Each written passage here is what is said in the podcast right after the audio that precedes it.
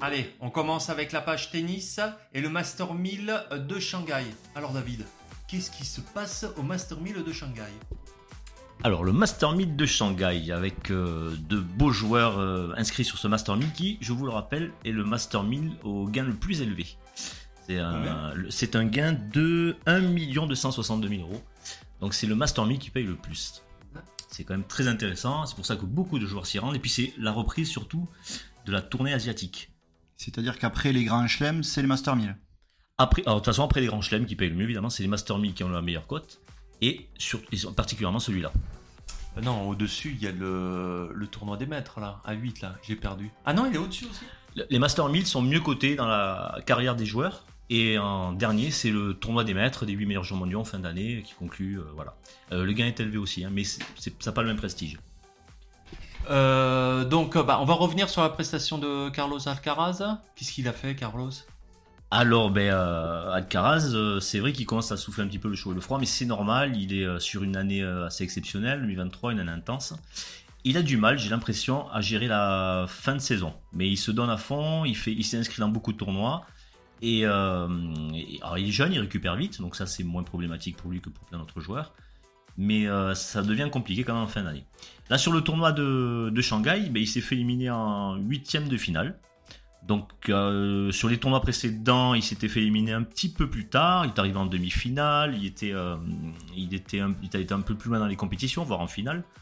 Et là en huitième de finale face à Grigor Dimitrov, le Bulgare, qui, qui est très très bon, qui sur ce tournoi, trentaine d'années, donc qui, qui est un peu plus âgé que les autres joueurs. 32. 32 et qui revient, qui revient fort, qui joue une demi-finale très bientôt. Euh, donc il a éliminé euh, au deuxième tour, euh, Alcaraz il a éliminé Barrère le français en 2-7, il a éliminé au troisième tour Evans, alors là c'était un match assez formidable que j'ai vu. Evans le britannique qui a été qui a sauvé qui a sauvé 12 balles de break au premier set. Il a été tenace mais Alcaraz qui lâche rien évidemment. Donc il a quand même gagné euh, le match en 2-7. Evans qui a fait du mal, je fais une parenthèse euh, aux Français en Coupe Davis. Il nous a entre autres éliminés, euh, notamment au double. Donc Alcaraz, Alors, juste avant que tu parles d'Alcaraz un peu plus loin, qu'est-ce qu'ils ont fait, nos Français, là, durant ce tournoi? Alors sur euh, sur ce tournoi, ben, il y avait euh, Barrère qui était euh, qui était quand même euh, qui devait compter, mais forcément en tombant sur euh, le deuxième mondial, Casino. Casino Barrère, magnifique, euh, la blague de notre euh, nouveau consultant euh, Baptiste. Et donc du coup, ben, euh, mais qui s'est fait éliminer assez vite. Manarino, je crois, qui est vraiment pour moi le, joueur du moment, mais qui je sais plus s'il était inscrit sur ce tournoi, j'ai oublié parce qu'ils enchaînent les tournois d'une semaine à l'autre. Et du coup, on a eu surtout Humbert qui, a formidablement brillé, mais qui s'est fait éliminer en demi-finale, en quart de finale, je crois, je ne sais plus. Ouais, c'était quand Rublev, là Ouais, c'est ça, C'est quart de finale, hein Ouais, ouais. C'est ça, quart de finale, voilà. Donc voilà, pour les Français euh, qui étaient présents. Alors il y a euh, Arthur Fils aussi qui est sorti prématurément. Enfin voilà, il y a des, c'est la fin de saison, ça se sent. Il y a des joueurs qui commencent à être à la peine. Et donc Alcaraz euh, s'est fait éliminer donc du coup sur ce tournoi assez vite par rapport aux autres compétitions. Et surtout j'ai euh, relevé quelques petites statistiques sur l'année 2023. Donc ben, de, de janvier à juillet, on peut, c'est-à-dire que jusqu'au tournoi de Wimbledon, je vais jusque là puisqu'il a gagné le, ce grand chelem. De janvier à juillet, il a eu 6 titres, donc pour 10 tournois, engagé sur 10 tournois et 6 titres, quand même remarquable. Ce qui lui fait un ratio de 45, du- 47 victoires pour 51 matchs. 92% de taux de réussite, c'est énorme. Donc une première partie de saison assez exceptionnelle. Et après Wimbledon, après son titre euh, du Grand Chelem, donc du coup jusqu'à la mi-octobre, on n'a pas fait ni fini l'année, hein, il, peut encore briller, mais jusqu'à mi-octobre, voilà, 0 titre pour 5 tournois. Donc moins de tournois, mais 0 titre.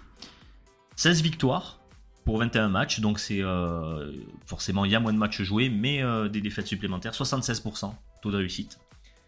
Alors ce qu'on peut dire, bah, il gère moins bien du coup cette fin de saison. Il s'est, euh, il s'est quand même dépensé énormément.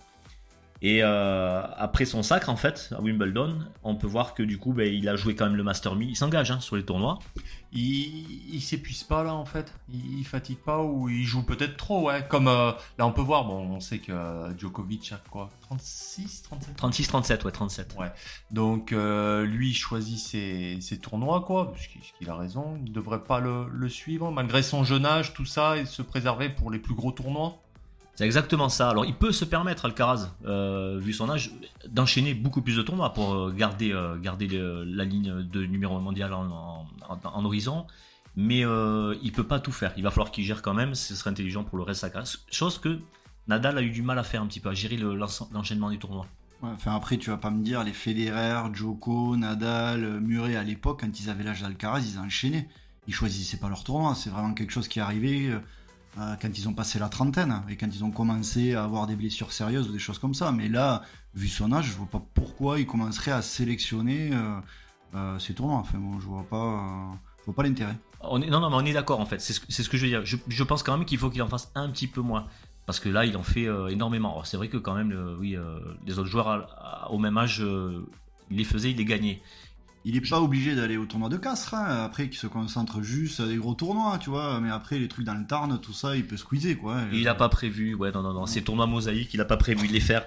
Et donc, et donc mais très brièvement, en fait, c'est juste pour, euh, pour dire qu'il a enchaîné Master 1000 de Montréal, il s'est fait éliminer en quart, il a enchaîné, enchaîné, enchaîné avec Cincinnati, donc que des retournois euh, Master 1000, US Open, euh, ATP 500 de Pékin, et à chaque fois il s'est fait sortir en demi, finale, demi, voilà. Merci David. Euh, pour conclure donc cette page, euh, cette page tennis, euh, donc Alcaraz, on verra bien ce que ça donne sur la fin de saison. Et n'oubliez pas, un bear ça va, trois bears. Bonjour, les dégâts.